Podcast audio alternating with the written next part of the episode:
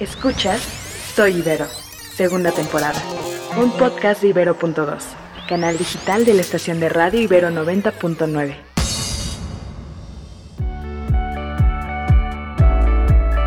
Bienvenidos a Soy Ibero. Estamos platicando el día de hoy con Estefanía Cervantes Cisneros, egresada de la Universidad Iberoamericana. Bienvenida, Estefanía, ¿cómo estás?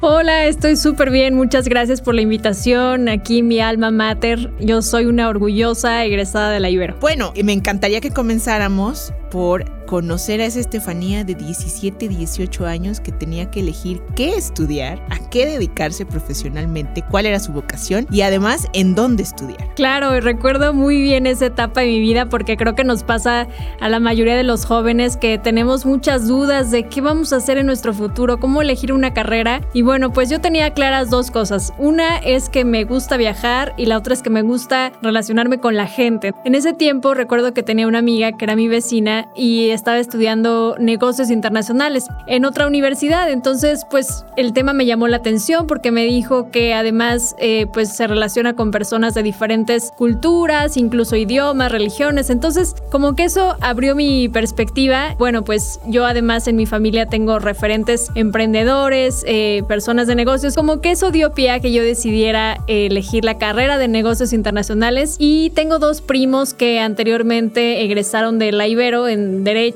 e Ingeniería. Entonces, te soy sincera, para mí estudiar en la Ibero era un sueño porque yo lo platiqué en mi casa y de pronto, pues mis papás se sentían como preocupados de decir, voy a poder pagarle una carrera en la universidad a mi hija. Pero afortunadamente, pues en mi etapa académica siempre me destaqué por ser una chica con buen aprovechamiento académico. Llegando ese tiempo de ya empezar a buscar las universidades, aplicar a algunas de las carreras, pues entonces me di la oportunidad de hacerlo en la Ibero, dar ese primer paso para ese sueño que tenía y afortunadamente también me ofrecieron una beca. Cuando yo llego a casa con esta noticia, pues la verdad ya todo estaba mucho más fácil de decidir. Fue la Ibero para mí el sueño que puse por primer momento y el que se quedó para estudiar la carrera. ¿Qué recuerdas de la Universidad Iberoamericana? Es decir, espacios físicos en los que pasaste mucho tiempo, donde te divertiste, donde a lo mejor estudiaste mucho, lloraste por algún examen por algún amor, por todo lo que nos ocurre cuando estamos en la universidad. ¿Qué espacios importantes recuerdas? Mira, quiero platicar brevemente una historia porque creo que lo hace parte de mí. Cuando yo estaba cursando el segundo semestre de la carrera, tuve un, accidente, y en ese accidente perdí una pierna. Estábamos en el mes de marzo 2011. Para mí vino todo un proceso de recuperación. Me incorporé hasta el semestre de otoño en agosto y yo regresé a la universidad en una silla de ruedas. Entonces, descubrir ahora los espacios de la Ibero accesibles, la las rampas, los elevadores, pues era una nueva experiencia el andar en una silla de ruedas en la Ibero. Muy cansado, te soy honesta, porque yo decía, wow, los pasillos son inmensos, cuando eso antes nunca lo había percibido de esa manera. Pero con el paso del tiempo, yo creo que mis áreas favoritas se convirtieron tanto el área de deportes, cuando iba a mi clase de yoga, que era como mi espacio de relajación en el día, también cuando me dieron la oportunidad de hacer algún tipo de actividad física en la cancha, en el gimnasio y bueno, por supuesto la biblioteca, creo que ese es el espacio para estudiar y cuando rentábamos los, los cubículos para estudiar y para anotar ahí en el pizarrón todos los temas y bueno, era una experiencia fabulosa. Estefanía, eh, no podemos dejar en este punto de acompañar una y otra, tu vida personal y tu vida profesional. Si bien la Ibero fue un sueño cumplido, nos dices que hubo un parteaguas en 2011. ¿Cómo influyó esa experiencia personal en tu eh, desarrollo profesional, en lo que has elegido hacer y, y, a lo que te has dedicado? Claro, mira, una de las cosas que llevo pues son los, los valores y esta sentido humanista que desarrollé en la universidad. Mi etapa académica la acompañé con la asociación estudiantil que tuve en su momento que se llamaba Vive sin Límites entonces, pues conocer también otros estudiantes de otras carreras que dirigían en ese entonces proyectos como Soy Migrante, como Sin Trata y otras organizaciones que pues hoy ya algunas de ellas son organizaciones de la sociedad civil. Muy consolidadas. Estructuradas, bien consolidadas. Pues entonces yo creo que para mí esa fue como una parte medular en mi formación profesional, mi formación académica. Y eventualmente, bueno, pues además de desempeñarme en el sector privado, también decidí llevarme ese proyecto social fuera de las aulas y hoy tener una asociación civil dedicada a apoyar a las personas que han perdido alguna extremidad. Y la Ibero para mí ha sido con Ampuvalia un aliado importante, un, un aliado en la construcción de este sueño también porque hemos podido tener estudiantes de servicio social, proyectos vinculados, hemos podido hacer una colaboración muy cercana con el Departamento de, de, Salud, con el área de nutrición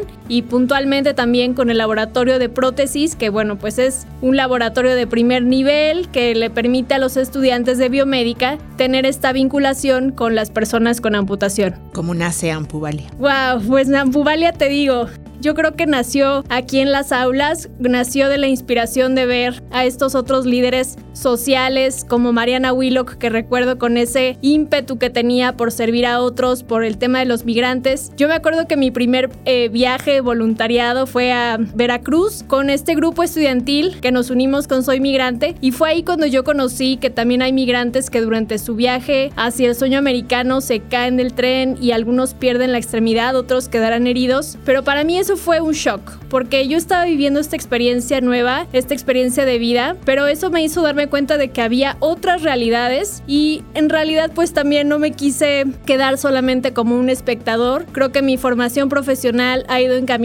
a contribuir, a servir y a dar mi conocimiento, talento y experiencias al servicio de los demás, que creo que pues es uno de los valores que la Ibero ha infundado en mí y que también pues mi familia, mis papás están súper agradecidos y también muy orgullosos porque pues no hubiera podido salir adelante de la forma en que lo hice y lo estamos haciendo ahora sin el apoyo de la Ibero. El camino eh, de Ampuvalia entonces ha sido largo, surgió en la Ibero, es semillero. Hoy dónde están, dónde los encontramos, cuáles son tus páginas, qué servicios ofrecen. Claro, junto con el INIAT, el Laboratorio de Prótesis, el ingeniero Carlos Galván Duque, desarrollamos un acompañamiento integral porque entendemos que la rehabilitación de una persona que pierde una extremidad no solamente es entregarle una prótesis, requiere de un acompañamiento integral donde intervengan diferentes aliados, el terapeuta físico, el terapeuta ocupacional, el psicólogo, una red de apoyo, una red de amigos que son los pares que acompañan a todas estas personas que se enfrentan a la pérdida de alguna extremidad. Y bueno, pues Ampuvalia hoy ya tiene seis años, eso ha sido un camino de crecimiento. Eh, nos encuentran en www.ampuvalia.org y en todas las redes sociales, Spotify, YouTube, Facebook, eh, Instagram como Ampuvalia. Y bueno, pues es como dices, eh, la Ibero ha sido nuestro semillero y bueno, visionamos seguir construyendo de la mano de diferentes expertos profesionales que pues en conjunto creamos este sueño de poder tener próximamente nuestro primer centro en la Ciudad de México, un centro para brindar servicio a las personas con amputación y convertirlo también en un modelo social escalable.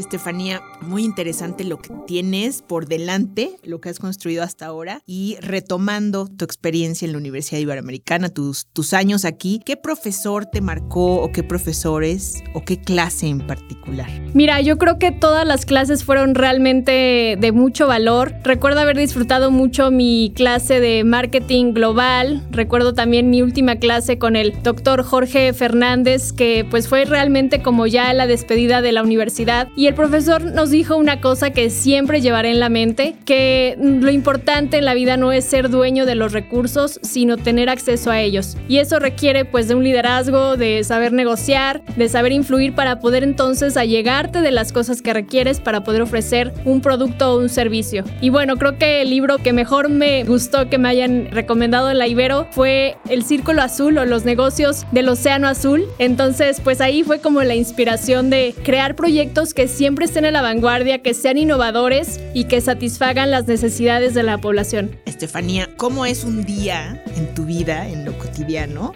en lo personal y en lo profesional?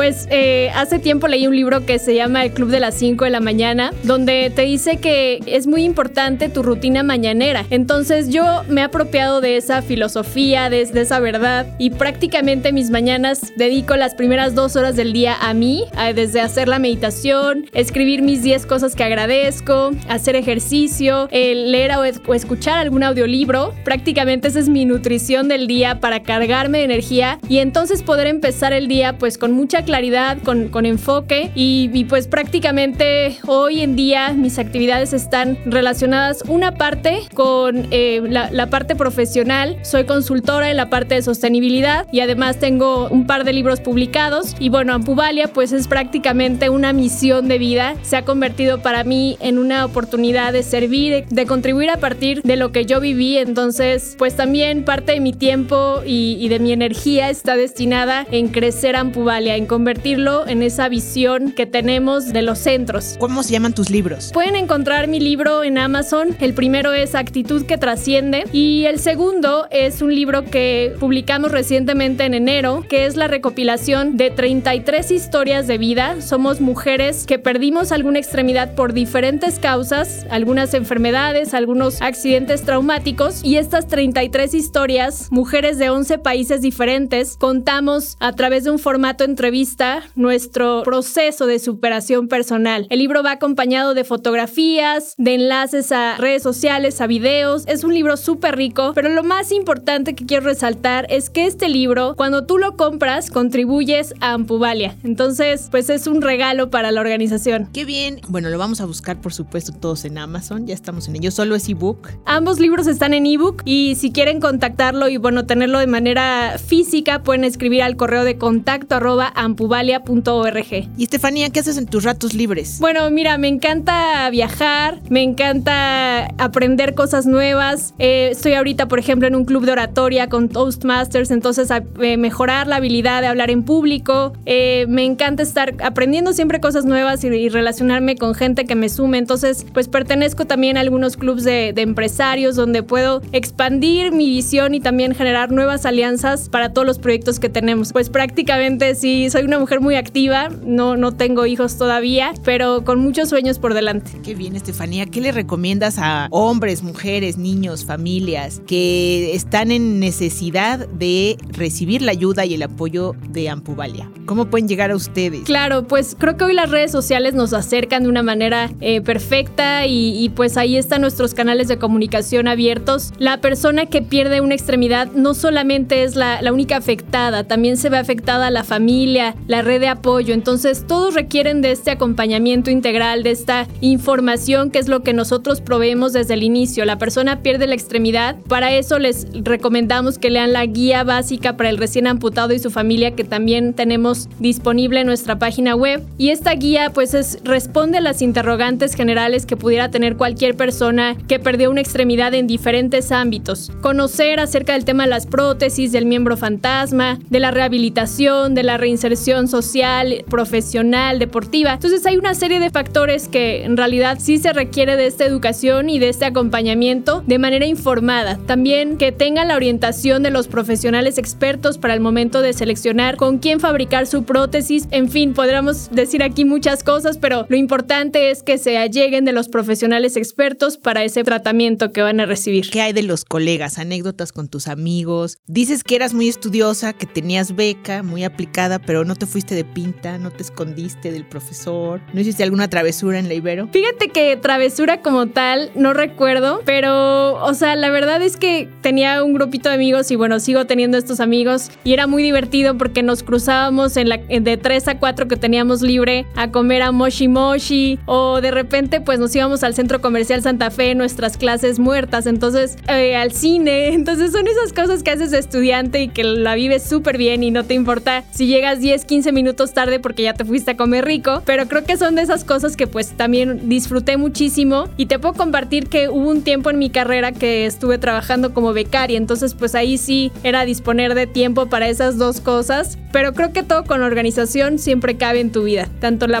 diversión como los logros en todos los ámbitos. Bueno, yo definitivamente creo que la Ibero te marcó en muchos sentidos y para aquellos que nos están escuchando, ¿qué les dirías, eh, digamos, para convencerlos? Ingresar a la Ibero, de estar en la Ibero, eh, de acercarse, ya sea a la licenciatura, al posgrado, a, la educación continua. Eh, una cosa. Mira, más que convencerlos, yo les diría, si ustedes solamente quieren estudiar una carrera profesional, elijan cualquier otra universidad. Pero si quieren tener una formación integral, una formación de humanos con un profesionalismo ético, de servicio a los demás, entonces elijan a la Ibero. La Ibero es un semillero de talento para el mundo y la formación que recibimos en todas las licenciaturas e ingenierías es justo con esa visión de servir, de contribuir, de ser agentes de cambio. Entonces la Ibero pues es la oportunidad perfecta para todas aquellas personas que quieran dejar huella. Estefanía, ¿qué sigue para ti? Estás joven, eh, ¿dónde te ves en 10 años? ¿O en 15, a los 50 más o menos? Un sueño que tengo y me encanta que se quede en este podcast. Algún día me gustaría ser parte del patronato, miembro del patronato La Ibero y poder contribuir así como lo hicieron conmigo, en beneficiarme con una beca, apoyarme en los momentos más difíciles de mi vida, cuando tuve ese accidente, cuando pues mi familia también se vio con muchas complicaciones emocionales, económicas, que en ese momento que yo pueda también ayudar a que más personas, más jóvenes, más personas con discapacidad reciban una beca académica para formarse en la mejor universidad del país. Eso es un sueño que tengo. Ojalá que algún día lo pueda estar cumpliendo. Sería un gran honor, pero además veo la veo a Pubalia como una oportunidad para seguir teniendo estudiantes de servicio social colaborando con nosotros, profesionales expertos en diferentes áreas profesionales de la salud, contribuyendo también desde la parte de investigación, la parte académica. Creo que los aliados tercer sector y universidad es sumamente importante que lo tengas como parte de tu estrategia de crecimiento. Y bueno, pues a nivel profesional me veo siendo una mujer que sirve al mundo a través de las cosas que he ido aprendiendo. La sostenibilidad es algo que, que ha avanzado muchísimo, que cada vez más empresas públicas y no públicas están volteando a ver. El tema de ESG tiene un gran impacto. Entonces, pues yo me veo haciendo una diferencia en las empresas y en las personas en estos temas. Perfecto, Estefanía. Tu correo eh, y nuevamente tus redes para quienes quieran contactarte. Bueno, mis redes personales son Estefanía Cervantes Oficial. Pueden seguirme en cualquiera de ellas. Mi correo electrónico es estefanía.cervantes.ampubalia.org. Y pues ahí cualquier pregunta, cualquier comentario, cualquier aportación o propuesta de alianza es bienvenida. Pueden escribirme. Gracias Estefanía por acompañarnos y por visitarnos. Esta es tu casa. Muchísimas gracias.